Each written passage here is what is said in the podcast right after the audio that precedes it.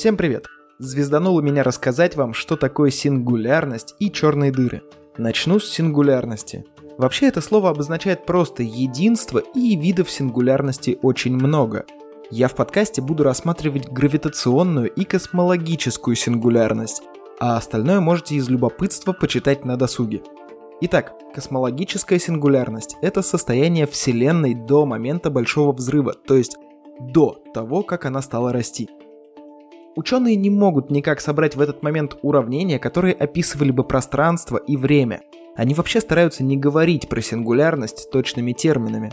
Догадки, предположения, неявные формулировки – это все пожалуйста. Короче, она всех конкретно подзадолбала и, хотя никто ничего не знает, пользуются ей вполне успешно. По всяким расчетам выходит, что в космологической сингулярности материя бесконечно плотная и бесконечно горячая. Это и становится противоречием, сейчас объясню почему. Смотрите, температура возникает, когда частицы бьются друг об друга. То есть, если происходит столкновение частиц с выделением какой-то энергии. Так вот, в бесконечно плотном веществе места просто, чтобы двигаться, у частиц нет, а значит биться они друг об друга не могут. И температуре тупо неоткуда взяться. Давайте для наглядности представим бильярдный стол. Это будет пространство. А шары выступят в роли частиц. При ударе двух шаров повышается температура системы, то есть стола и шаров. Бесконечная плотность – это ситуация, когда весь стол плотничком так забит этими шарами и даже между ними что-то вроде песка. Смогут шары биться друг об друга? Хренушки. Откуда тогда температуре взяться? Правильно, ниоткуда. А вот по уравнениям она там есть, причем не какая-то там приемлемая, а целая бесконечность. Вот это поворот! А еще бесконечная плотность означает, что вещество настолько плотное, что даже объема не должно занимать. То есть это со всех сторон вроде как точка безразмерная. Но в принципе пространство в этой точке может не быть, и сама эта точка может не находиться в пространстве, как мы его понимаем. Нихуя я не понял. Ну, очень интересно. Да, свихнуться можно. Передохните пока. Вообще, это, скорее всего, будет первый выпуск подкаста, но я уже успел записать другой, про инфляционную модель Вселенной. Так вот, там будет рассматриваться именно космологическая сингулярность, и еще там я рассказываю про то, как, возможно, появилось вообще пространство. И вот этот ответ на загадку космологической сингулярности ученых пока по большей мере устраивает. Так что послушайте на досуге тот выпуск. Что там со вторым типом сингулярности, который мы рассматриваем? Это уже гравитационная сингулярность, и мне она представляется немного лайт-версией сингулярности космологической. Суть в том, что она может находиться внутри нашего пространства-времени. То есть даже не может, а вполне себе находится в черных дырах. Недавние снимки были и детекторы фиксировали волнение пространства. Раньше просто не все верили в то, что эти черные дыры существуют, а только недавно появились ну уже совсем неопровержимые улики. Так вот, что такое черные дыры и что там за сингулярность? Давайте так скажу, сингулярность — это конец черной дыры, если он вообще существует, поэтому давайте сначала разберемся с черными дырами и уже потом перейдем к сингулярности. Помните дядьку Эйнштейна? Так вот, он нам сказал, что пространство нельзя рассматривать без времени и стал говорить пространство-время. Потом он сказал, что тела, которые обладают массой, это пространство-время гнут, и чем тяжелее тело, тем больше гнет. Часто это объясняют таким образом – Представьте, что вы взяли с кем-то покрывало и растянули его на весу. Теперь представьте, что это пространство-время.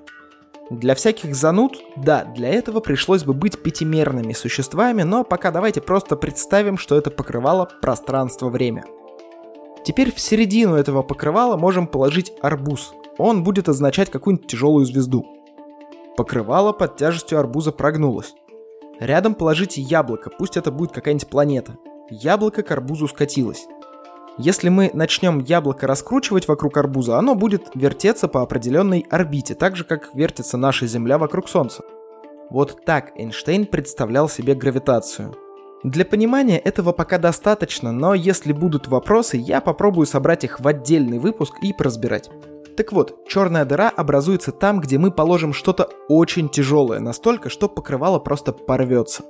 Строго говоря, конечно, порвется оно или просто растянется бесконечно вниз, это еще не до конца понятно, но для нас разница пока очень мала. Суть в том, что черная дыра так сильно прогибает пространство-время, что даже свет из нее не может выбраться. Все, что окажется на определенном расстоянии от черной дыры, падает в нее. И здесь мы уже только догадываться можем, что вещество внутри черной дыры, так же как и в космологической сингулярности, бесконечно плотное. Но это пока никем не доказано, и научное сообщество может закидать нас тапками за такие высказывания, так что... А что это за расстояние такое? Вообще черная дыра окружена горизонтом событий. Кстати, его как раз и сняли недавно на фото, а вовсе не черную дырку в пространстве времени. Вот на этом горизонте событий и заканчивается возможность избежать падения в обычную черную дыру. И тут Остапа понесло. Ученые придумали вращающиеся черные дыры и вот тут уже нашли, как избежать печальной участи. Там целых два горизонта событий, внешний и внутренний. И вот из-под внешнего еще как-то можно смотаться. Эти способы теоретически должны сработать, но пока ясный красный никто ничего не проверял. Вообще уже до дыр заездили пример с водоворотом, но если вы дослушали до сюда, то наверняка его не слышали. Итак, представьте, что человека на лодке начинает засасывать в водоворот. Что делать? Я не знаю, что делать! Муравью приделать! Не-не-не, Володь, оставь в покое муравьев. Э, грести против течения тоже не надо, водоворот сильнее. Наоборот, нужно грести по течению, набрать скорость и уже в конце немножечко свернуть от центра воронки. Этакий маневр. В случае с черной дырой ученые говорят, что тоже сработает что-то такое. Еще они пытаются провернуть хитрые штуки с законом сохранения импульса. Давайте я вкратце расскажу. Импульс — это то, как мы меряем движение какого-то тела, которое обладает массой. В формуле у нас импульс равен массе тела, умноженной на его скорость. Ну и это все имеет вектор, то есть величина вполне себе направленная. Так вот, закон сохранения этого импульса говорит, что сумма импульсов в системе равна нулю. Ученые придумали разделить тело, которое падает в черную дыру, на две части. Тогда одна часть начнет падать в черную дыру с каким-то ускорением, а вторая-то по этому самому закону получит точно такой же импульс, но в обратную сторону, то есть вылетит наружу черной дыры с этим же ускорением. И, и, иди наружу. Ха, иди на. Какая ружа? Ты посмотри, что происходит? Ты не говорит наружу. Короче, напридумывали ученые черных дыр, а нам теперь их как хочешь, так и понимай. Кстати, та обычная черная дыра называется Шварцшильдовской, а та, которая вращается, черная дыра Кера. Ну, так, для справки. А вот теперь можно сказать, что сингулярность и есть та точка черной дыры, которая находится в центре, внутри горизонта событий. И все, что попадает в черную дыру, падает именно туда. Там меняются местами и свойствами пространство и время. Как это происходит, не спрашивайте. Но как раз Шварцшильд и Кер нашли решение для разных типов черных дыр. Поверьте, это настолько мозгодробительный матан, что без серьезной подготовки туда лучше не соваться. В принципе, черной дырой может стать вообще все что угодно, просто нужно хорошенько сжать. Для каждой массы есть свой радиус горизонта событий. Для наглядности, для простой черной дыры нашу Землю нужно сжать в шарик с радиусом в 1 сантиметр. Прикиньте планету сжать в горошину. Ну как-то так. Как это происходит? Обычно что-то либо сталкивается, либо взрывается. Если столкнуть что-то достаточно сильно, то можно получить огромную массу на маленьком участке пространства-времени. То есть берем два кирпича, сталкиваем их друг с другом так сильно, что они сплющиваются до охренеть каких маленьких размеров. Ну, если землю надо сжать до горошины, то два кирпича, наверное, вообще нужно сжать до такого радиуса, что под микроскопом не увидишь. Но если вдруг Чак Норрис какой-нибудь это сделает, то да, получится черная дыра. А вот со взрывом все немного интереснее. Представьте себе взрыв. Удивительно, но мало кто задумывается, что взрыв направлен не только наружу, но и внутрь себя. Все тот же самый закон сохранения импульса. Если что-то улетает наружу, то что-то должно вдавливаться внутрь. И тут работает та же схема, главное сдавить до нужных размеров. Ну что, разобрались? Готовы к сладенькому? Помните, я говорил, что из-под горизонта событий уже не выбраться? Так вот, Хокинг утверждал, что это вполне возможно. Только вещество будет неструктурированным, но в целом черная дыра, по его мнению, будет что-то такое излучать до тех пор, пока не иссякнет. Принцип, кстати, опять тот же самый, что и с разделяющимся телом в черной дыре. Так вот, по его словам, черная дыра с массой нашего солнышка будет испаряться таким образом около 10 в 66 степени лет – Вселенной, кстати, в этом году около 10 в 10 степени.